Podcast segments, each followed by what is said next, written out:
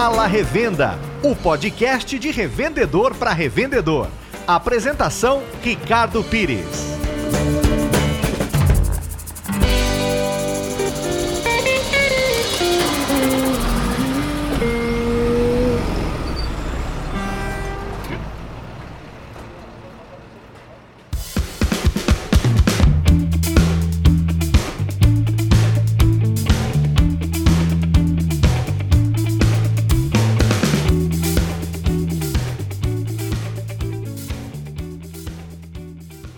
Revenda, eu sou Ricardo Pires, revendedor e CEO do Clube Petro, e está no ar o episódio número 4 do podcast feito de revendedor para revendedor.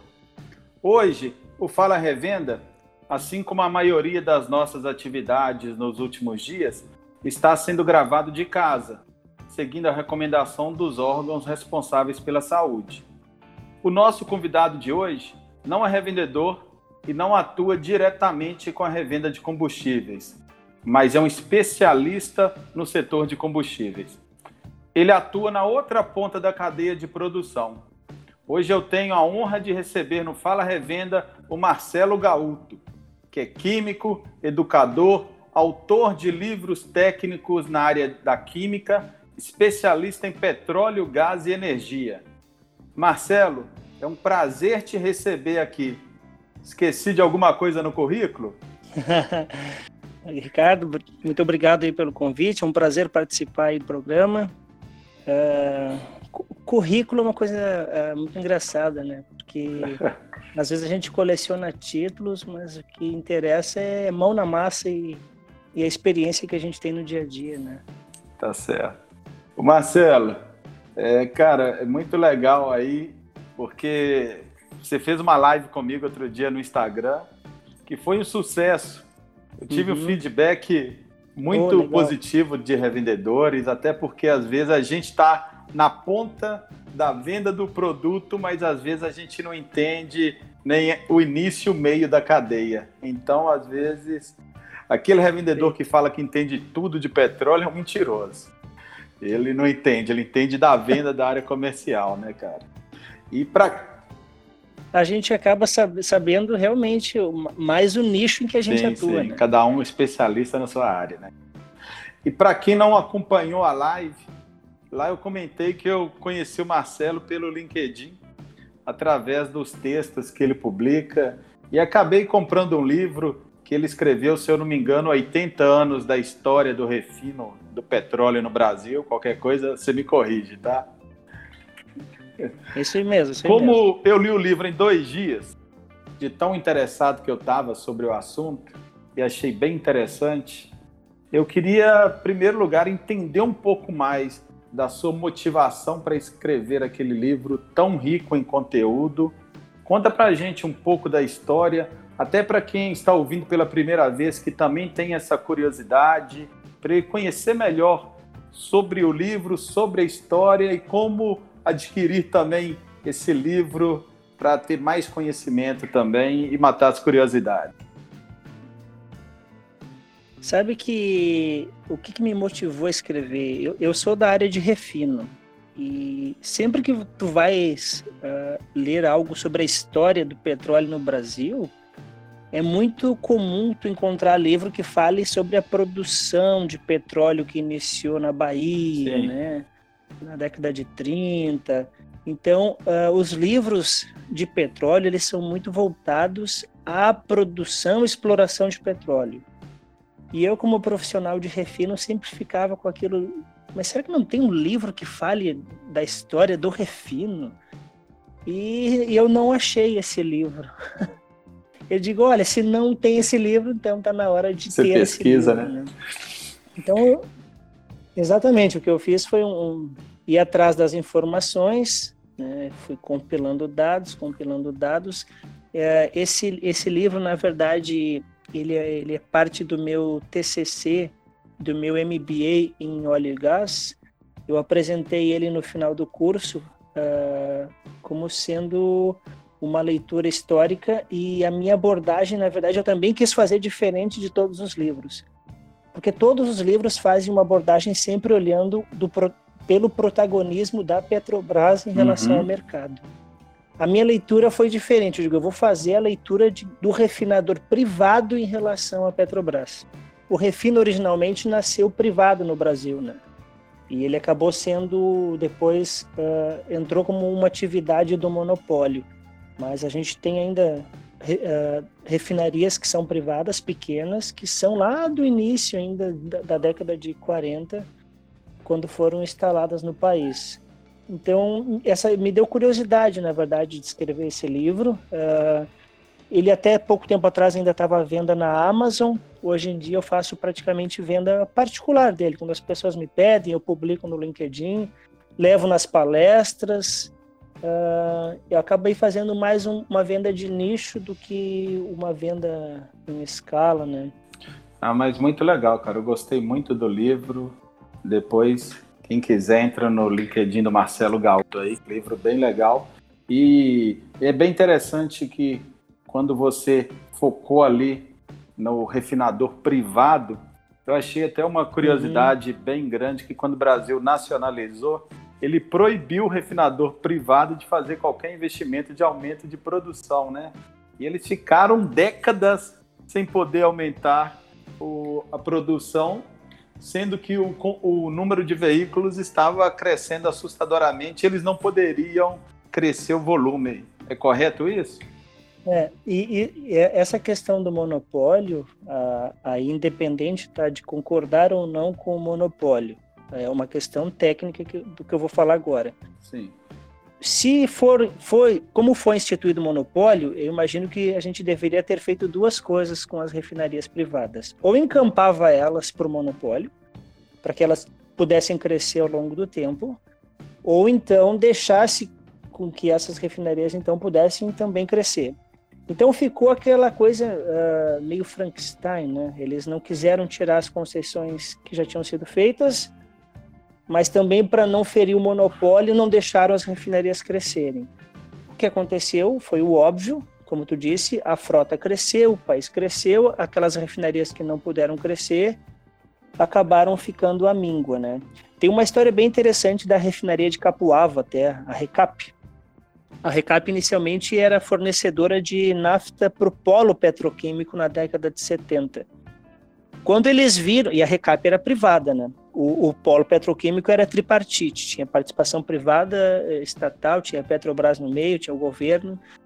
E quando eles viram que a Recap não ia conseguir fornecer nafta suficiente, ela estava pequena e a, o consumo de petroquímicos crescendo, o grupo que era o dono da Recap, o, o Grupo União, acabou vendendo ela uh, para a Petrobras na década de 70. Então a Recap é uma refinaria privada que uh, foi comprada, vamos dizer assim, mas na verdade, se você for olhar os valores da época, assim, foi um negócio meio assim, ó, vou te entregar isso aqui por um valor mais ou menos justo para que a refinaria possa crescer e fornecer os insumos, porque o Grupo União tinha participação no polo. Uhum. Então eles tinham interesse em que crescesse a refinaria também, e do jeito que estava a refinaria não crescia, né? Então realmente é algo estranho não, não terem deixado as, as refinarias.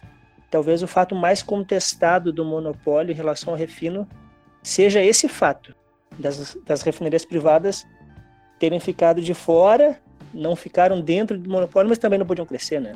É, sim. Aí ficou é, prejudicando também o investidor privado, sem deixar ele crescer. E por um outro lado ali também, às vezes nem interessante era para a Petrobras também isso, né? Mas ficou na história, né? Ficou, ficou como um registro histórico interessante. Né? A refinaria de Manaus também foi vendida uh, pela família Sabá para a Petrobras na década de 70 também porque o fornecedor de petróleo, com o passar do tempo, acabou sendo a Petrobras, né? E se você ficava na mão de um único fornecedor, a gente sabe que ficar na mão de um único fornecedor não é a melhor coisa do mundo, né? É verdade.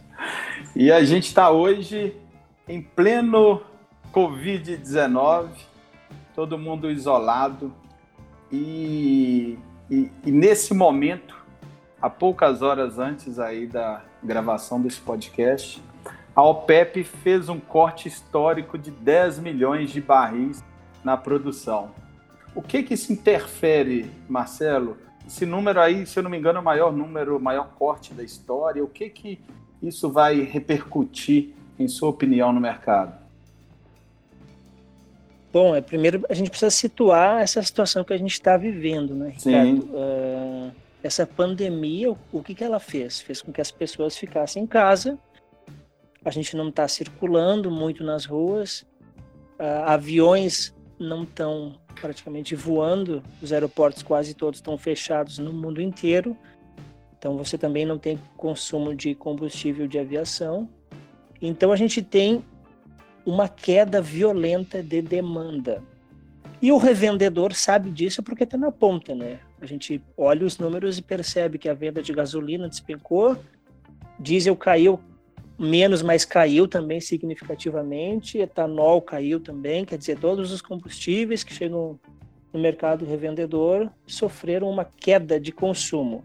Se eu não estou escoando o produto lá na ponta, ele vai começar a afetar a cadeia para trás. A distribuição de combustível sentiu que não está saindo, o refino de combustível sentiu que não está conseguindo colocar na distribuição, a produção de petróleo começou a empacar porque não tem onde refinar. Então o cenário é esse: a gente tem uma queda de demanda hoje muito grande, uh, ainda não é bem quantificada porque o mercado é muito dinâmico. À medida que alguns países, em algumas localidades, a gente está apertando o cerco em relação à mobilidade das pessoas, né, que o isolamento, a quarentena, o isolamento social está mais forte, a demanda cai mais forte. A gente já vê a China querendo fazer uma recuperação, quer dizer, volta, dá um sinal de que a demanda por lá pode estar melhorando. Então esse mercado ele está mudando, mas o que é fato real é que a gente tem uma queda de demanda muito grande.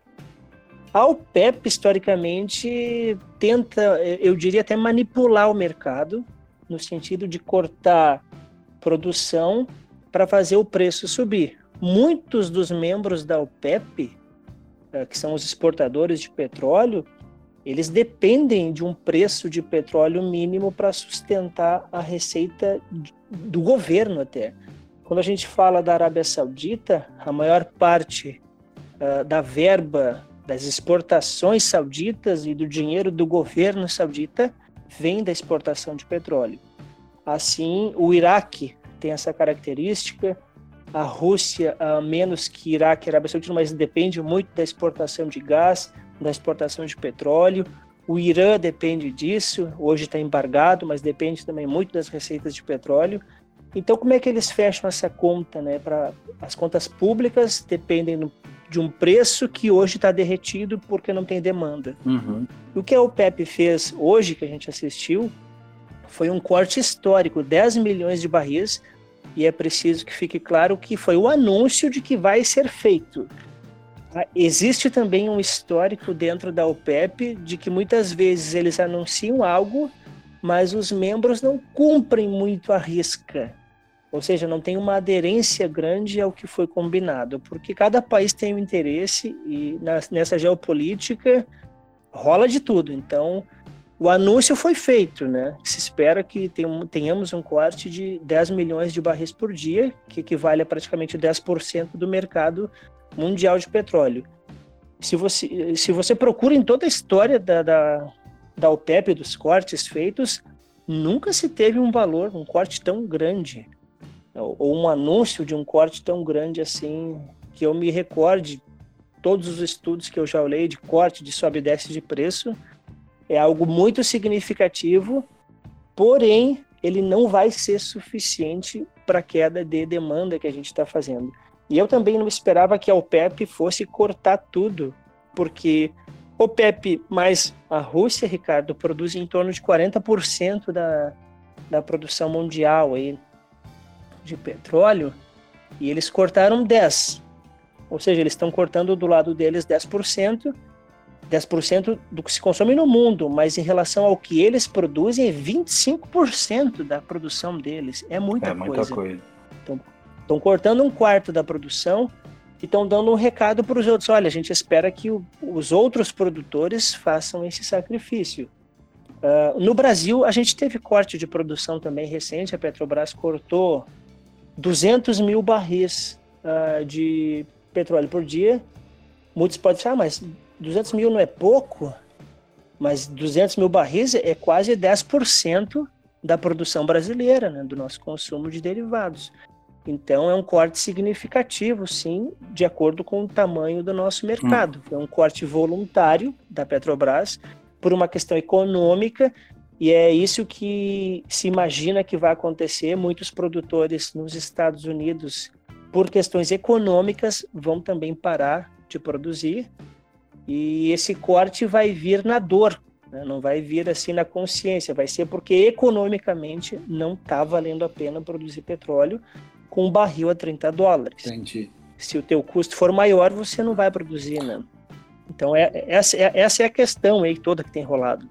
Mas, ô, ô, Marcelo, pegando um gancho aí que você falou sobre a produção brasileira, uhum. é, primeiro, o quanto é viável, qual valor é viável a produção no Brasil hoje? Quanto que custa produzir um barril de petróleo? E o Brasil muito se dizia que ele era autossuficiente, mas a gente vê o Brasil, ele importa muito petróleo e exporta muito. Como que fecha essa balança? Até para outro lado, o revendedor entender também. E, e eu sei que muitos motoristas, às vezes, perguntam, questionam o revendedor a respeito dessa autossuficiência, que na prática não é bem assim, né? Explica um pouco como que funciona isso. O Brasil hoje é autossuficiente em petróleo, mas ele não é autossuficiente em derivados de petróleo. São coisas distintas. Quer dizer, a gente tem petróleo su suficiente, mas a gente não tem capacidade de refino instalada no país para atender a demanda. Até porque a demanda, Ricardo, é, ela não é, é, linear. Eu posso ter consumo de um derivado mais do que o outro, do, do que é que a gente conseguiria produzir na refinaria. Mesmo que eu colocasse hoje todas as refinarias que tem no Brasil, a plena carga, 100% de carga, vai faltar GLP, por exemplo, porque hum. é um derivado que se consome mais do que eu consigo produzir nas refinarias. Sim. Como é que eu poderia uh, mudar esse cenário? Ter mais capacidade de refino. Só que tem que valer a pena construir refinaria no Brasil. E a gente está competindo aqui do nosso lado. Eu vou dizer que os Estados Unidos é do nosso lado, porque é o mercado próximo para nos, nos oferecer derivados. É um mercado muito grande que está exportando derivados de petróleo para cá. Então tem que se fazer um, uma conta. Essa conta do Brasil exportar óleo cru e jogar derivado aqui para dentro, uh, ela hoje fecha positivo. Eu mais exporto petróleo bruto do que importo em derivados. A minha importação de petróleo mesmo, ela é bem pequena, viu? É, é, ela, ela é bem pequena para algumas refinarias que produzem uh, lubrificantes no país. Mas 90% do petróleo usado nas refinarias brasileiras hoje, petróleo nacional. Mas eu não fecho a conta dos derivados. A gente importa gasolina, Sim. a gente importa diesel, a gente importa GLP, a gente importa lubrificante. Então, a gente tem uma pequena importação de QAV, quase todo QAV, que é querosene de avião, é feito no país, mas ainda tem uma cota importada. Então, esse, essa é a situação. E as pessoas muitas vezes perguntam, ah, mas por que, que a gente precisa ter o derivado, a gasolina, o diesel, uh, precificado a dólar? Essa é uma pergunta também que muita gente faz, né? Por que, que eu tenho que, se eu tenho petróleo, por que, que eu tenho que pagar gasolina dolarizada ou diesel dolarizado? É porque a gente não é autossuficiente em diesel. Entendi. A gente até poderia ser, a gente até poderia ser em gasolina, viu? Mas o etanol é nosso concorrente. Então, ele disputa mercado com a gasolina e isso faz com que eu, eu, eu tenha que baixar um pouco a carga de refino, porque eu não, eu não consigo simplesmente tirar um único derivado, ah, eu vou sumir com esse derivado e vou seguir produzindo os outros. Não, se eu não produzo gasolina numa refinaria, eu não produzo um monte de outras coisas, porque eu, eu tenho que tirar barril de petróleo da refinaria, né? Para essa conta, esse balanço fechar como um todo. Então, essa é a situação. A gente é hoje exportador de petróleo, mas é importador líquido de derivados de petróleo. Entendi. Para fazer a gasolina, gera outros derivados que a gente não tem demanda para isso. É, por exemplo, isso é uma característica do parque de refino brasileiro. Para cada barril de gasolina que a gente produz, eu tenho uma produção também de dois barris de óleo combustível. Só que a demanda de óleo combustível é menor do que uh, aquela que eu produzo nas refinarias. Então eu tenho que exportar óleo combustível. Então eu tenho que achar mercado para exportar. Então essa conta que a gente tem que fechar sempre no fim, no fim do mês no refino. Ah, eu vou produzir mais gasolina. Qual é o contraponto? Eu vou produzir também mais óleo combustível e numa quantidade que é o dobro. Eu tenho que ter mercado para isso. Então, esses detalhes de mercado, eles entram na balança na hora de saber, vou produzir mais ou produzir menos, eu tenho que saber que eu vou produzir mais ou menos dos outros derivados também. Entendi. E o que que você me diz da, da gasolina formulada? Tem muito revendedor que morre de medo de gasolina formulada. Tem revendedor que fala que a gasolina é fedorenta, tem outro que fala que ela é de outra cor, que rende menos, que o cliente reclama, que dá problema no veículo o que que, qual a sua opinião sobre a gasolina formulada? Ela é uma gasolina de qualidade? Como a gente consegue saber se é formulado ou se não é? É, essa questão da formulada, né? É, eu, eu, eu, queria deixar, do ponto de vista técnico, Ricardo, é bom deixar claro para quem nos ouve que toda, toda gasolina é formulada, toda ela, seja que sai da refinaria, seja que passa por um, por um formulador exclusivamente. Porque um formulador, o que, que ele faz? Ele compra cortes de refino, ele compra naftas, ele compra solventes e mistura. Numa refinaria a gente não faz nada diferente disso. A gente faz cortes de nafta e mistura dentro da unidade de refino e vende para um posto. Tá? Então, primeira coisa que tem que ficar clara é que toda gasolina é formulada. Mas eu sei que as pessoas consideram na revenda a gasolina formulada aquela que vem de um formulador especificamente, que não é um refinador, tá? Por que, que se reclama muito dessa gasolina e qual é o problema? Uh, a princípio, se o formulador respeitou todos os parâmetros da Agência Nacional do Petróleo em relação à qualidade da gasolina, em termos de índice antidetonante, em termos de pontos de ebulição, em termos de teor de enxofre, eh, corrosividade, acidez, cor, tem uma, tem uma especificação grande aí para gasolina, né? E se ele respeitou tudo isso, essa gasolina, ela não, não deve dar nenhum problema. O que pode acontecer são falhas de formulação.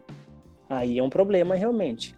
Uh, e por que, que pode ter falha de formulação? Porque quando você pega um grande refinador, como por exemplo a Petrobras, ela faz isso de essa produção dela é, é desde a década de 50. Então é uma empresa que está há 70 anos refinando petróleo. Ou seja, tem um know-how, tem equipamento, tem laboratórios, tem uma estrutura para garantir qualidade do produto que sai da refinaria. Muitas vezes um formulador ele é menor, ele não tem a estrutura que um grande refinador tem. Então, porventura, ele pode errar na formulação. E também existem algumas cargas que se utiliza para formular fora de uma refinaria, que é você comprar uma carga de nafta uh, que vem do polo petroquímico, que porventura pode vir com um odor específico, porque ela foi craqueada lá no polo, sofreu um processo diferente do que a gente faz no, numa refinaria. Mas, é, volto a dizer, se seguiu todos os parâmetros da NP, se foi feito o teste de bancada e enquadrou densidade, enquadrou tudo ali, número de octanagem, enquadrou acidez, enquadrou todos os parâmetros exigidos pela lei, não é para ter problema. Se porventura está tendo reclamação, é porque essa gasolina pode ter algum problema de especificação, ela não está atendendo os demais parâmetros que são exigidos. E aí você poderia correr atrás uh, de quem te vendeu isso para saber, oh, eu quero um laudo técnico para saber de onde é que você está tirando isso aí e se está respeitando a especificação que a Agência Nacional do Petróleo exige e por que, que ela está chegando nessa condição, né? Sim, mas essa, até essa solicitação de um laudo técnico, às vezes, no posto de é difícil, né? É difícil. No posto de combustível, tá ali o frentista, ele fazendo é. o descarregamento. Esses dias mesmo, estamos com muitos casos de gasolina com a densidade baixa, abaixo de 0,715. E o revendedor fica com aquela dúvida, nem na tabela de conversão dele tem essa numeração. E esse produto, como que a gente consegue medir, entender se é um produto de qualidade ou não para o revendedor naquele momento que ele está recebendo o combustível? Olha, para quem está lá na ponta recebendo combustível, tu está acreditando no teu fornecedor, né? Então, realmente uma questão de uma relação de confiança entre o teu entre você e o teu fornecedor. Se existe uma desconfiança, ó, chegou com uma densidade mais baixa. A densidade mais baixa por si só não quer hoje não quer dizer nada. É, ela hoje é permitida, você simplesmente anota o valor de densidade que deu. Deu 0,7. Tá, mas isso, isso significa que, a, que o combustível é ruim? Não necessariamente. É, é necessário que respeite todos os parâmetros de especificação. Uma densidade menor na gasolina pode significar que, por exemplo, eu tenho componentes mais leves ali dentro e que porventura podem estar afetando a octanagem da gasolina, ou seja, a octanagem está menor do que deveria. Isso dá problema no motor? Dá problema no motor, porque a gasolina vai queimar fora de ponto, vai, vai danificar aos poucos o motor. Então, isso é ruim. Ou, por exemplo, eu estou botando componentes mais leves e a pressão de vapor aumenta. Então, eu vou ter uma perda do combustível por evaporação dentro do tanque. Também é ruim. Mas como é que quem está na ponta ah, vai saber, Ricardo? É difícil, ele não vai saber. É uma relação de confiança com o teu fornecedor, de conversar com ele, tentar, olha, eu quero saber, eu estou tendo esse problema, então, eu quero que você repasse para quem você está comprando também, porque o distribuidor compra de alguém, né, normalmente. Compra de uma refinaria, ou ele compra de um formulador, ou é uma carga importada. Ela tem que estar tá dentro da especificação. Então, tem que fazer o ciclo reverso, ir reclamando de volta até chegar no, no fornecedor. Dizer, oh, a gente está tendo esse problema. Mas eu entendo que realmente é difícil para quem está na ponta, no dia a dia, na correria. Você recebe um caminhão e tem que botar para dentro de um tanque, né?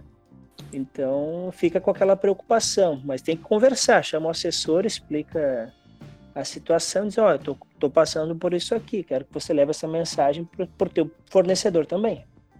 Entendi. É, no final o fornecedor ele não dá o retorno necessário, acaba o revendedor tendo que aceitar o produto e fica com aquela dúvida na cabeça, né? É, isso é ruim, isso é ruim.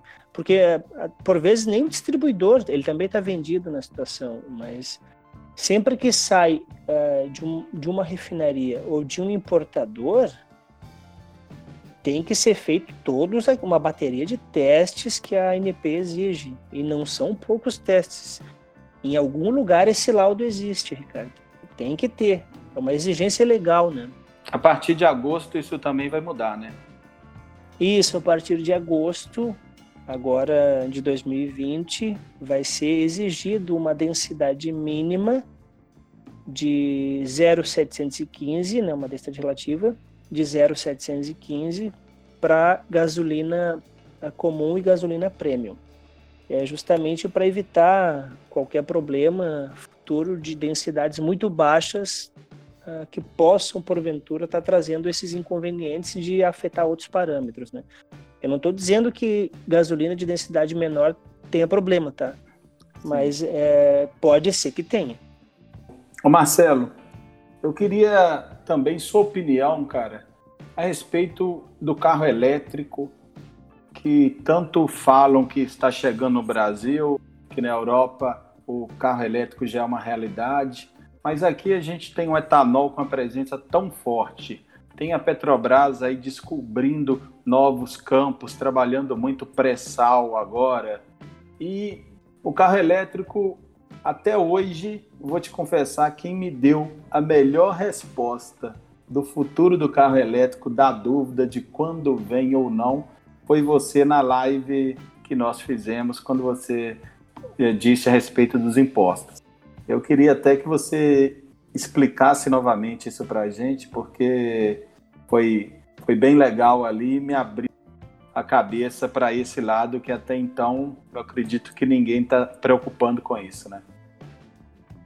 Olha, carro elétrico é, ele é muito bonito, né? É conceitualmente interessante. Você não tem emissões, não tem um escapamento jogando poluentes na atmosfera.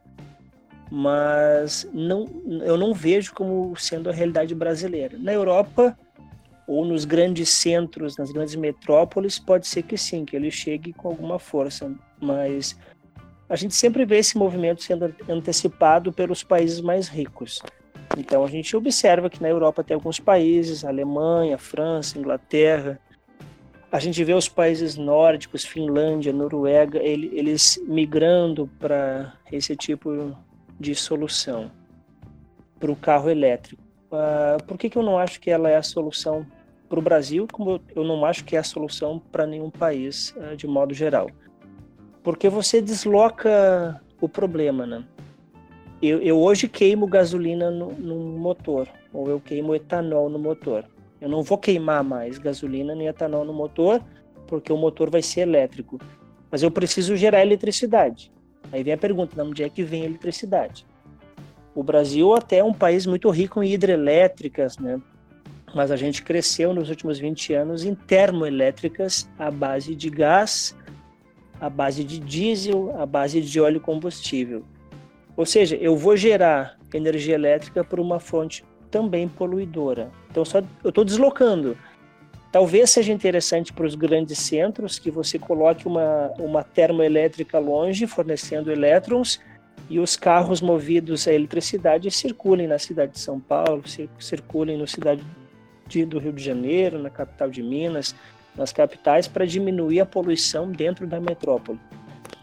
Por outro lado, a gente também tem um problema de arrecadação, porque a gente sabe que hoje gasolina é altamente tributada. Diesel tem tributação um pouco menor gasolina, mas é tributado também. Etanol é tributado. À medida que os governos sentirem que estão perdendo arrecadação na gasolina, no etanol, no diesel por conta do carro elétrico, eu não tenho dúvida de que eles vão achar uma maneira de tributar de outra forma. E outra forma vai ser tributar energia elétrica. Porque tem que fechar a conta dos impostos no final do mês. Não tem milagre em relação a isso, né? Então, na nossa matriz, tendo etanol, que é um combustível bio, né, renovável, é, nenhuma fonte de energia é livre de poluição, né? A produção do etanol tem os seus impactos ambientais também assim como a produção, da a produção de gasolina tem numa refinaria, na extração de petróleo. Mas parece ser uma, uma solução made in Brasil, bem interessante.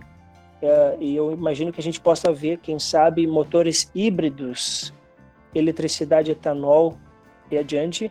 Tem uma outra questão que é a infraestrutura que a gente tem, né? A gente tem hoje postos revendedores de combustíveis até que você crie uma estrutura de abastecimento de carro elétrico, que são tomadas disponíveis. Você já imaginou numa grande cidade, todo mundo chega em casa e põe na tomada o seu carro? A rede elétrica hoje não comporta isso. Então tem, tem que ter um investimento maciço uh, na estrutura de distribuição de eletricidade. Né? Então tem uma série de coisas que tem que acontecer. Não vai ser carro elétrico, custa muito caro se vocês ver os modelos uh, que chegam no Brasil, eles ainda são muito caros. Uh, tem problemas relacionados à bateria do automóvel, que não se sabe muito bem como se faz a logística reversa para reciclagem. Uh, os fornecedores, eu, eu, acredito, claro, que você pode, ao longo do tempo, ganhando escala, resolver esses problemas, mas isso leva tempo, Ricardo. E tem esses problemas que a gente conversou aqui ao longo, no longo desse caminho, né? Sim, e uma vez eu ouvi até de um presidente de uma distribuidora falando justamente a respeito disso, do carregamento da recarga do carro elétrico. os próprios condomínios não estão preparados para isso, né? Você vai chegar lá no seu condomínio, na garagem, e seu vizinho está recarregando o carro na tomada da garagem, o próprio vizinho, o outro vai ficar bravo. Peraí, por que, que eu vou pagar a conta para aquele cara que está fazendo a recarga? Né? É, isso é um problema que vai acontecer. Ele vai chegar e essa discussão vai acontecer, o carro elétrico vai ganhar importância, eu não tenho dúvida disso. Hoje a gente tem uma frota é, muito pequena no Brasil rodando, esses são poucos casos, eles vão aumentar, vão aumentar, tenho certeza disso que vão aumentar mas não a ponto de alterar significativamente a nossa matriz eh, de consumo de combustíveis. Vai levar muito mais tempo do que na Europa eh, eh, esse, esse tipo de acontecimento aqui. A gente Sim. tem uma série de outras necessidades né, para que a gente consiga ter uma estrutura mínima para carro elétrico. Né? Então, é uma solução que está vindo, a tecnologia vai cada vez melhorar em relação a isso mas essa é uma discussão que vai longe, Ricardo, ainda. Tem Sim. tempo ainda. Então, revendedor, não se preocupe agora com o carro elétrico. Temos outros problemas para preocupar e não vai ser agora, num, num tempo curto, que isso vai acontecer. Não, não vai ser num curto tempo, não.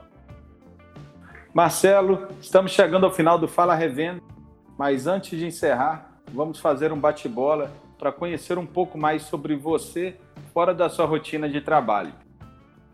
Ok, vamos lá.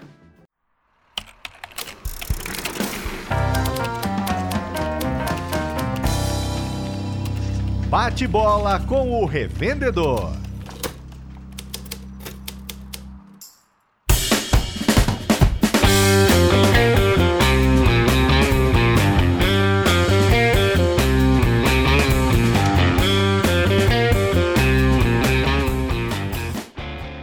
Marcelo, um livro. Um livro, O Petróleo. Uma história de conquista, poder, ganância. Daniel Iergan é um especialista e ele é meu livro de cabeceira. É um livro de mil e tantas páginas, é fascinante. Super recomendo esse livro, viu? O Petróleo. Um livro é brasileiro? Daniel... Não, é, ele é traduzido. É Daniel Iergin, com Y no início. Iergin é, é o sobrenome. É só colocar na internet o petróleo, Daniel vai ver o livro. Um filme. Um filme, olha, eu, tenho um gosto muito, muito peculiar. De Volta para o Futuro. eu já assisti aquela trilogia umas dez vezes e sempre que está passando não resisto, eu assisto. Um podcast. Um podcast, sabe que eu tenho assinado aquele O Assunto da Renata Lopretti com Sim. bastante frequência. Uma pessoa que te inspira. Uma pessoa que me inspira. Ai, hein, que pergunta. Eu tenho algumas pessoas que me inspiram. Eu gosto muito dos cientistas, viu? E leio muito sobre Albert Einstein para mim foi um grande cientista, tem frases muito boas, então uma inspiração. O que não pode faltar no seu dia a dia? Música. ah, eu gosto muito de música também. Eu, eu, é um dos meus hobbies favoritos. Qual ritmo que é? é eu sou mais voltado a, a, ao rock, viu? ou ao pop, no pop rock, assim, brasileiro. É. Capital Gaúcho Inicial, Titãs. É, eu acho, eu acho que tem essa, essa veia pro rock, né? Então, eu fico no, no rock aí. Tá certo. Marcelo, muito obrigado pela sua participação aqui no Fala Revenda. Como sempre, trouxe muito conhecimento para todos que estão nos ouvindo. Valeu demais, meu amigo. Ricardo, eu agradeço a oportunidade. Obrigado a quem nos ouviu. Espero ter contribuído aí e fico à disposição, né, para gravar aí quando for necessário. Contribuiu e muito. E para quem quiser conhecer mais sobre a campanha Juntos pela Revenda e saber quais medidas estamos adotando para ajudar a reduzir o impacto do coronavírus na revenda, acesse o site www.clubepetro.com barra Juntos pela Revenda. O Fala Revenda fica por aqui. Grande abraço a todos. O Fala Revenda é o podcast do Clube Petro. Quer saber como aumentar as vendas em seu posto de combustíveis? Acesse clubepetro.com e solicite uma apresentação.